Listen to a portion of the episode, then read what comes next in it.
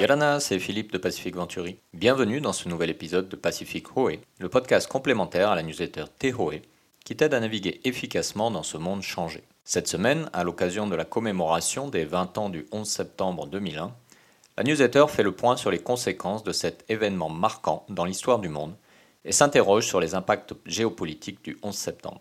Pour en parler, j'ai l'honneur de recevoir Magna Sage, député de la Polynésie française à l'Assemblée nationale. À suivre donc une conversation avec Maïna. Maïna Yorana? Yorana Philippe. Merci de nous, accorder un petit peu de, ton temps. Alors, euh, il y a 20 ans de ça, quasiment jour pour jour, avait lieu donc cet événement majeur euh, pour l'histoire du monde, l'attaque du World Trade Center et du Pentagone aux USA le 11 septembre 2001. Euh, est-ce que tu te rappelles de, cette journée-là et est-ce que tu peux nous dire comment toi tu l'as vécu euh, personnellement? Oui, hein, je m'en rappelle très bien. Je pense comme la plupart d'entre nous, euh, on a tous vécu un moment, je pense, assez effroyable. Hein. Moi, je me rappelle très très bien de ce matin-là, puisque c'était tôt le matin en Polynésie. Et je l'ai appris vraiment à la télé. Le, le, premier crash venait de se passer. Et voilà, je pense que j'oublierai jamais d'avoir vécu malheureusement en live euh, le mmh. deuxième qui, qui, venait un peu parce que il y a eu je crois peut-être un quart d'heure entre les deux, je m'appelle plus bien, mais il y avait beaucoup d'incertitudes. On ne savait pas ce qui s'était passé, est-ce que c'était un accident, etc. Donc on était tous un peu suspendus comme ça aux mmh. informations. Le, le, temps est en train de s'arrêter. C'est vrai que ce, le deuxième est venu confirmer que c'était pas un accident, que c'était vraiment une attaque et que voilà très vite on comprend que c'est un acte terrorisme. Et moi j'ai vraiment ce sentiment que le monde bascule quoi. Mmh. On était dans, en 2001 on avait très peur de l'an 2000. Je me rappelle à l'époque, on avait tous un peu cette crainte du, Big Bang, mmh. le bug, euh, d'informatique, du bug. et en fait, voilà, tout, s'était très bien passé l'année suivante. On, vit cela. c'est vrai que comme partout dans le monde, en tout cas dans les, dans les milieux démocratiques, ça, ça, ça a retenti comme, un, comme un signal quelque part qu'on avait basculé dans une nouvelle ère, en tout cas un nouveau mmh. millénaire euh, qui s'assombrissaient parce que c'était aussi euh, voilà, de réaliser une certaine forme de mondialisation du terrorisme, de, du fait qu'il fallait une réponse coordonnée beaucoup plus forte. Et, et puis c'est aussi un retour de boomerang, hein, cette, cette, affaire quelque part, euh, la façon dont on a pu aussi gérer ces problématiques quelques décennies auparavant. Et, et tout de suite, je pense qu'on entrevoit aussi quelques années plus tard que ça va être un très long combat, très long mmh. combat. Et je me rappelle très bien que sur le coup, moi, j'avais quoi, une vingtaine d'années. j'avais, je croyais qu'on allait boucler ça dans l'année, qu'il allait être vraiment. Je, je me rappelle, c'était entre guillemets cette chasse à l'homme suivie au niveau international. Et puis les années passent et les années passent. Je crois qu'on a mis dix ans, je crois, à le retrouver, mmh. Ben Laden. Mais, mais en même temps, on découvre aussi tout l'arrière hein, de, de, de, ce triste événement et de ses, de ses imbrications sur le plan géopolitique. Donc oui, mmh. oui, c'est un, un, moment, je pense, très marquant, un tournant. Et mmh. puis, bien évidemment, des conséquences très, très lourdes partout, jusqu'en Polynésie, sur le plan touristique, puisque la moitié de notre marché est américain. Mmh. Et on voit bien les chiffres. En 2001, on a vraiment un effondrement de notre clientèle. Ouais, qui a été dur à remonter depuis, effectivement. Très dur, très dur. Alors, euh, bah, comme tu le disais, c'est un événement qui a marqué un vrai basculement dans notre monde avec des effets à très long terme, mais qui ont résonné encore jusque récemment, hein, puisque le retrait des forces américaines d'Afghanistan était, était, tout récent, avec toutes les conséquences dont on a pu entendre parler. Toi qui as vu ça une partie du temps au travers des rôles institutionnels que tu as joués pendant, pendant toutes ces années, est-ce que tu as vu des évolutions vraiment profondes? Est-ce que tu as pu constater ça toi-même dans ton travail euh, depuis lors?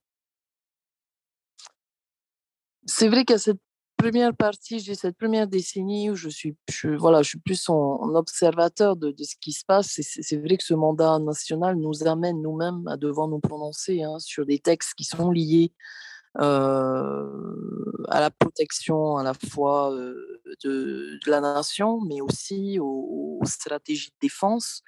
Euh, ce que j'ai pu constater, parce que je ne suis pas du tout une spécialiste de, ces sujets, mais mmh euh, je crois quand même qu'il y a une évolution forte à la fois sur les coalitions qui sont organisées euh, pour lutter contre le terrorisme, sur les formes de terrorisme, sur les méthodes euh, de prise en compte. Et puis on voit bien cette vague qui arrive jusqu'en Europe et qui nous a beaucoup frappé. Euh, on pense tous au Bataclan, à Charlie mmh Hebdo, à tout ça. C'est des moments euh, tragiques, mais pas que. on est aussi face maintenant à une forme de terrorisme beaucoup plus insidieux quelque part, puisqu'on se mmh rend compte que les personnes qui les commettent sont des personnes maintenant qui, qui, sont aussi, qui font partie du, du, peuple français. Et ça, c'est quelque, quelque, c'est une nouvelle donne qui demande une organisation particulière dans la mmh. lutte. Une menace différente. Une menace différente. Et, et, là encore, mon mandat a été assez marqué parce que je suis arrivée ici en 2014 et, et vraiment très, très, très, très peu de temps ensuite, on a vécu ces, ces, ces, ces deux grands actes terroristes sur Paris qui a vraiment changé la donne. Moi, voilà, mmh j'ai été très marqué aussi par ça, en sachant qu'on est dans un monde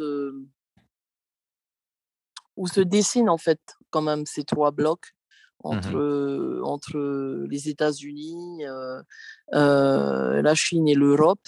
La Russie, bien sûr, qui a un rôle déterminant, puisqu'on est aux frontières aussi de cette zone du Moyen-Orient. Donc, on, moi, je le constate dans les débats, il y a un renforcement aussi de, de, la position de la France et de l'Europe, parce que la France étant un peu aussi en leadership mmh en, termes de puissance militaire pour les pays européens, de manière à, accompagner, je dirais, cette lutte internationale, mais c'est très complexe.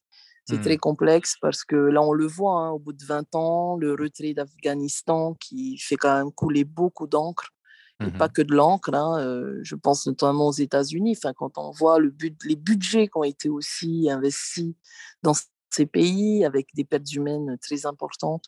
Alors, justement, tu, disais qu'effectivement, le, le, 11 septembre nous a aidé à revoir un peu notre conception du, terrorisme, mais ça a aussi un petit peu remis en, question le rôle des États-Unis dans ces guerres de blocs.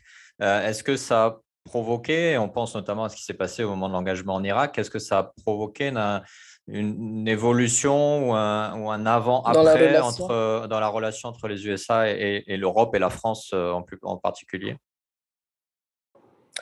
Moi, je suis convaincu que ça, ça a provoqué quand même une évolution majeure de la relation des États-Unis avec l'ensemble des pays euh, mmh du monde parce que on, voilà, en, tout cas, on, le voit en, 2001, lorsqu'il a fallu apporter cette réponse. Euh, euh, un grand nombre des pays de l'OTAN ont suivi, avec l'aval du Conseil de sécurité à un moment pour, euh, pour décider d'attaquer. sortent maintenant, 10 ans, 15 ans, 20 ans plus tard, une partie de la vérité de comment ça s'est passé. Ça fait l'objet mmh. de plusieurs documentaires, de films, et c'est vrai qu'on on voit bien dans les coulisses à quel point euh, y a, y a, ça a provoqué quand même. Euh, une rupture. Hein. Une rupture. Peut-être pas une rupture, mais un refroidissement quand même des, mmh. des relations. Euh, et, et, il ne faut, faut pas oublier aussi qu'on est. C'est peut-être aussi un événement majeur dans la relation euh, et de la coordination européenne euh, sur ces sujets, puisque on le sait, le Royaume-Uni n'a pas eu la même réponse que, mmh la France à ce moment-là. Euh, bon, toujours est-il que, toujours est-il que l'objectif final, il reste, il reste le même. Et au-delà des politiques, il y a les agences hein, qui, qui, qui, organisent cette lutte au quotidien. Il y a voilà, le monde militaire qui, qui se coordonne et qui, de toute façon, on doit travailler ensemble. Effectivement. Alors, un, peu plus près de, chez nous, on va, on va se concentrer un petit peu sur, sur le Pacifique, parce qu'en 2013, le gouvernement américain a opéré un recentrage de sa stratégie géopolitique vers le, vers le Pacifique, la fameuse Indo-Pacifique dont on entend beaucoup mmh. parler maintenant. Est-ce qu'on peut considérer que c'était une forme de volonté de la part des Américains de, de sortir des conséquences du 11 septembre et de, de l'embourbement, j'allais dire, au, Moyen-Orient, et en quoi ça, ça a véritablement impacté la géopolitique de la région Pacifique, d'après toi? En vérité, ça a toujours été une zone d'attractivité sur le plan géopolitique. Hein. Nous sommes à mmh la croisée des BRICS, nous sommes à la croisée de, aussi de, là pour le coup, volontairement, je vais le dire à l'envers, de l'Est et de l'Ouest, mais mmh euh, rappelez-vous déjà pendant, la, pendant les, les, deux guerres mondiales, mais la Deuxième Guerre mondiale a vraiment démontré, d'ailleurs c'est là qu'est né euh, le concept de l'axe Indo-Pac, mmh Indo-Pacifique, puisqu'il est d'abord une stratégie militaire de la défense. Hein, il faut le rappeler, c'est un concept qui, qui, qui, a, qui a un demi-siècle, plus d'un demi-siècle aujourd'hui. Euh, on le voit bien euh, pendant cette Seconde Guerre mondiale, l'intérêt déjà que portaient les États-Unis à notre zone, comme étant, en tout cas pour les îles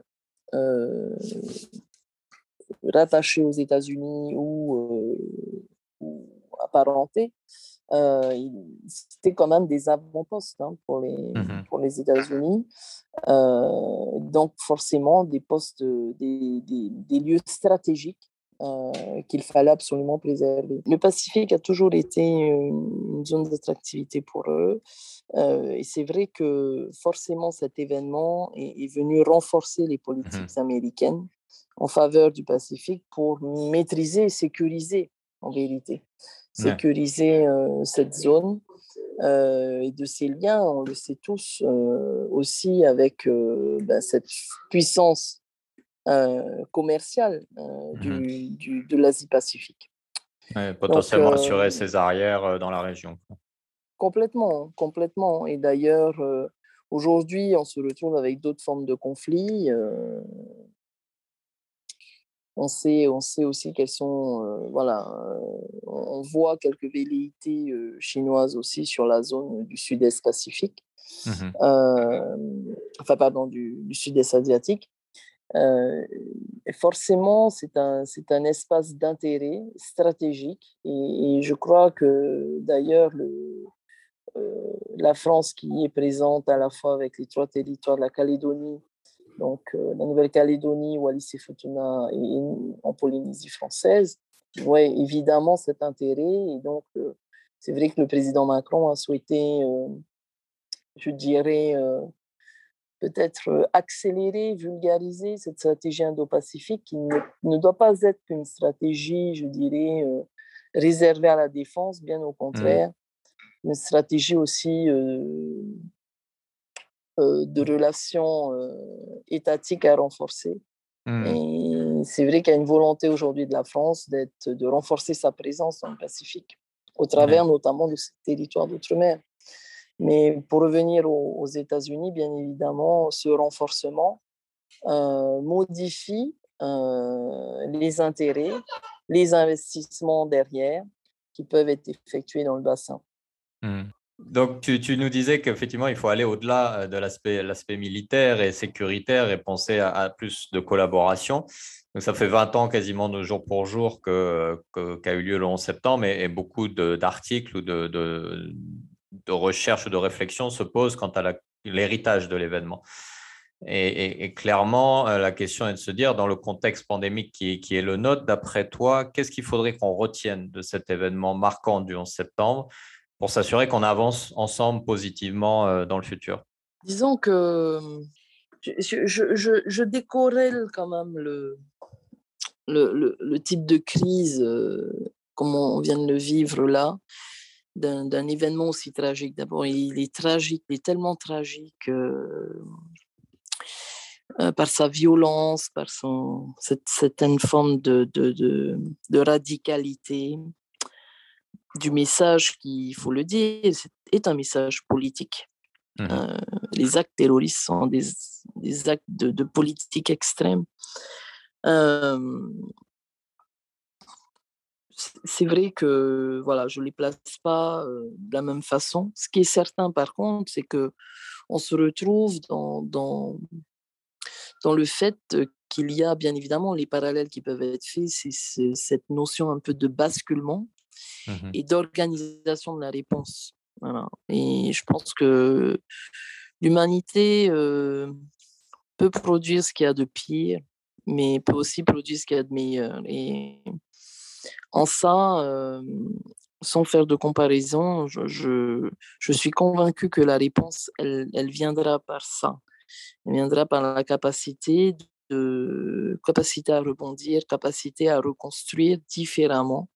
Encore faut-il prendre les leçons aussi de ce qu'on a vécu, aussi dur soit-elle, et, et, organiser une réponse qui dépasse en fait les, les intérêts personnel de, de chaque État. Mmh. Euh, si on n'est pas organisé ensemble et qu'on n'apporte pas une réponse équilibrée, cohérente, harmonisée, on provoque derrière aussi de la défiance, on provoque de la méfiance, de la défiance et une certaine forme d'anarchie. Donc, moi, pour moi, le danger, il est aussi là, euh, en sachant qu'il y a une nouvelle donne par rapport à 2001 c'est-à-dire que 20 ans plus tard, on a aussi euh, des nouveaux outils de mise en mmh relation de chacun d'entre nous sur cette planète, qui est cet outil qui peut être formidable en soi, hein, celui d'Internet, qui nous connecte tous, mais on en connaît aussi les dangers. D'ailleurs, la lutte, elle passe désormais de plus en plus par la cyberdéfense, mmh qui, est un, qui, qui complexifie hein, la donne. Voilà. Donc, sur le plan sanitaire, bon, je voilà, j'oserais pas forcément être dans la comparaison des événements, mais simplement si on regarde, on le met en parallèle sur la réponse, bien évidemment. je pense qu'un événement comme, comme, comme le, le 11 septembre a eu un retentissement mondial euh, d'une force telle qu'il y, y, a eu quand même une prise de conscience mondiale sur les, dangers à la fois de la radicalisation, euh, sur la fragilité de nos systèmes mmh. euh, et sur la nécessité de, de, de répondre ensemble. Euh, mais cela aussi nous a montré, pour moi, le, le, enfin, le, l'autre côté de la, oui, tu vois, l'autre côté de la, l'autre face, pardon. l'autre face de, ces, de, de, nos systèmes démocratiques qui mmh aussi peuvent provoquer, engendrer ailleurs dans le monde d'autres déséquilibres qui peuvent être très, très, très impactants finalement. C'est aussi ça le résultat du monde qu'on a bâti ensemble depuis quelques siècles et qui vise à une sorte de, mondialisation des échanges, mais euh, à quel prix? Hein? À cela s'ajoute une troisième couche, qui est quand même la crise climatique. Pour moi, ces, ces, trois enjeux restent des enjeux majeurs, des facteurs déterminants, euh, qui nécessitent en plus une réponse dans l'urgence. Mmh. Donc, euh, je, peux comprendre qu'aujourd'hui, beaucoup de démocraties aujourd'hui sont en train de, se remettre en question dans leur mode de fonctionnement, dans leur mode organisationnel, euh, et que le citoyen euh, est de plus en plus exigeant aussi sur ces sujets, parce que c'est lui qui vit au mmh quotidien aussi les impacts euh, de ces crises. Voilà, je ne sais pas si... ça peut... Très bien, j'étais euh, euh, en pleine réflexion par rapport à, tes observations. C'est vrai que c'est très intéressant et, de voir comment effectivement les, les, situations sont différentes, mais finalement le, le point que tu, tu, tu, mets sur la notion de réponse et de vraiment s'assurer que bah, au-delà de l'immédiateté de la réponse, on, on, envisage aussi les conséquences euh, inattendues, j'allais dire, de chacune de nos actions pour éviter bah, de, finalement de créer pire ou, ou de créer des conséquences qui, voilà, qui, vont amener à des, à des résultats euh, contre-productifs. Quoi. Bien sûr, je pense qu'il y, y, a cette mondialisation des échanges, cette inter, ces interconnexions qui sont aujourd'hui, qui font qu'aujourd'hui on est tous reliés, ne doit pas gommer nos, la richesse de nos différences. Parce que pour moi, mmh. c'est une richesse. On ne doit pas être dans une, une sorte d'assimilation, de, stratégie assimilationniste mondiale. C'est ça qui parfois m'inquiète. Mmh. Euh, euh, non, on est. L'Europe a, été une sorte de phare. Euh, droits de la France, les droits de l'homme et tout ça découle aussi de siècles de, colonisation. moi, je suis toujours très étonnée quand je discute avec euh, des collègues qui sont représentants des Français de l'étranger, mais aussi euh, grâce à nos groupes d'amitié euh, bilatéraux avec plus d'une centaine de pays dans le monde. Cette fascination qu'ils ont aussi pour nos systèmes démocratiques et nos systèmes, mais aussi toujours le pendant, le risque d'y perdre mmh. leur propre identité, mmh. parce qu'il y a une sorte de, de, de, de de, bien-pensance mondiale, de mmh. dire que c'est vers ça qu'il faut aller et de condamner les autres systèmes. Et voilà, je, moi, je suis très respectueux de, ce que beaucoup de pays font aussi à leur manière, avec des, systèmes peut-être qui fonctionnent différemment, même si, bien évidemment, hein, hormis le, le le respect des droits de l'homme, mais, mais, chacun étant aussi dans sa progression de son mmh. histoire au regard du passé et de ce que les grandes puissances européennes ont pu aussi provoquer dans ces États. Hein. Absolument. Donc, il y a des enjeux qui sont terribles. Par exemple, je donne un exemple sur la crise sanitaire et notamment sur l'accès aux vaccins. Moi, je suis je, milite beaucoup pour qu'on puisse avoir une liberté d'accès au brevet des vaccins, même si je comprends que les investissements étaient très lourds. J'estime qu'aujourd'hui, le fait qu'on soit sur un ratio de 1 à 60 entre les possibilités de, de d'accéder aux vaccins, que l'on soit dans un pays développé ou un pays en voie de développement, ça me paraît, enfin, c'est insupportable sur le plan humain. Mmh et c'est en plus complètement euh, euh, comment dire? Est-ce que c'est pas le terreau de, euh, prochains conflits ou de prochaines crises du coup C'est tout à fait. Disons, je, ça, va plus loin que ça. C'est que pour moi, c'est complètement, c'est c'est pas non plus très intelligent. Mais le faire comprendre au quotidien, j'entends encore beaucoup de gens malheureusement en France, me dire, mais on va pas en plus aller payer les vaccins de ces personnes.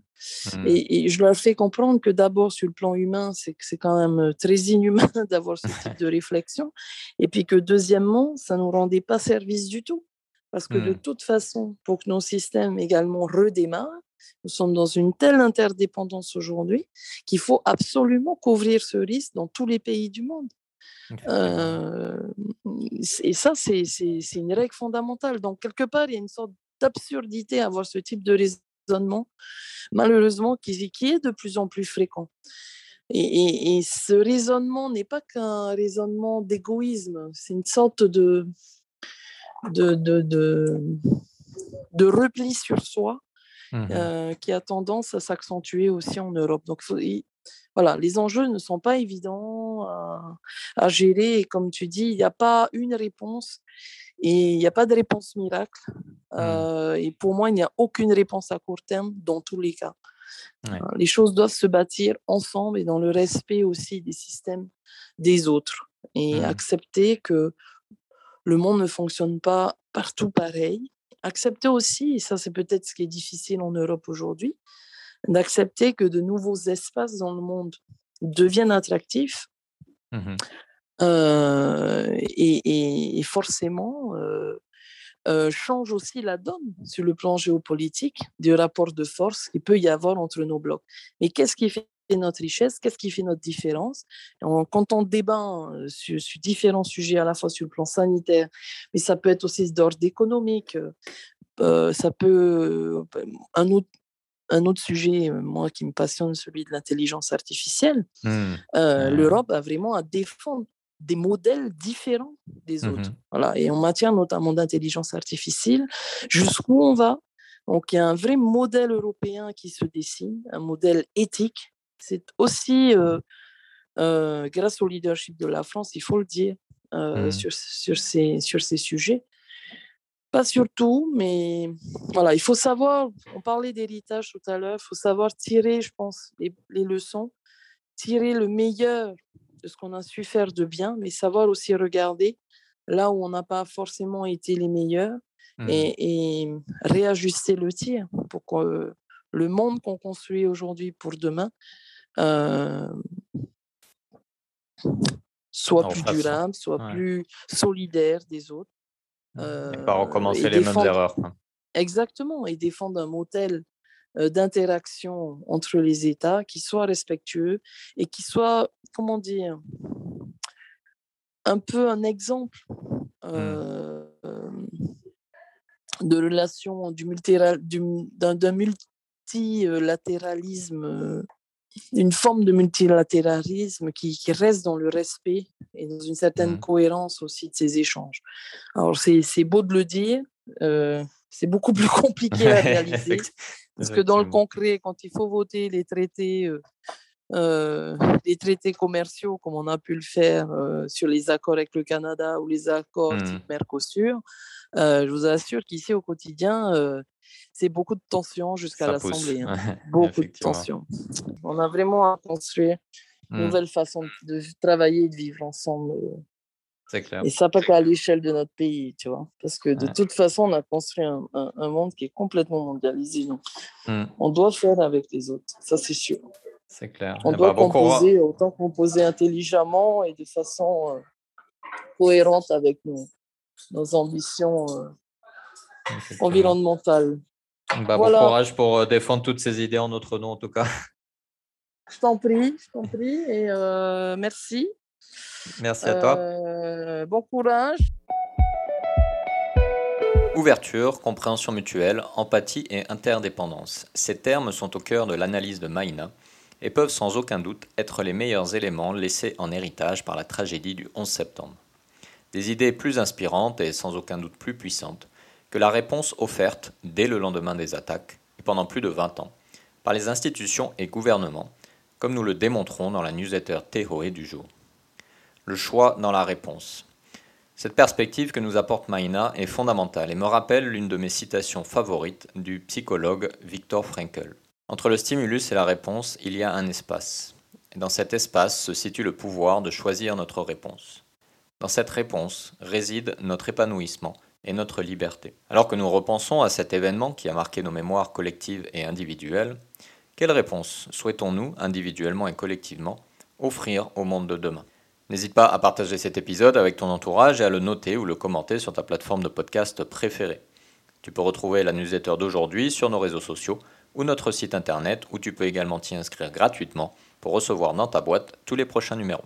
Tu peux découvrir également tous nos podcasts et nos services sur notre site internet www.pacificventuri.com. À la semaine prochaine pour un nouvel épisode, un nouveau thème. Prends bien soin de toi, Nana.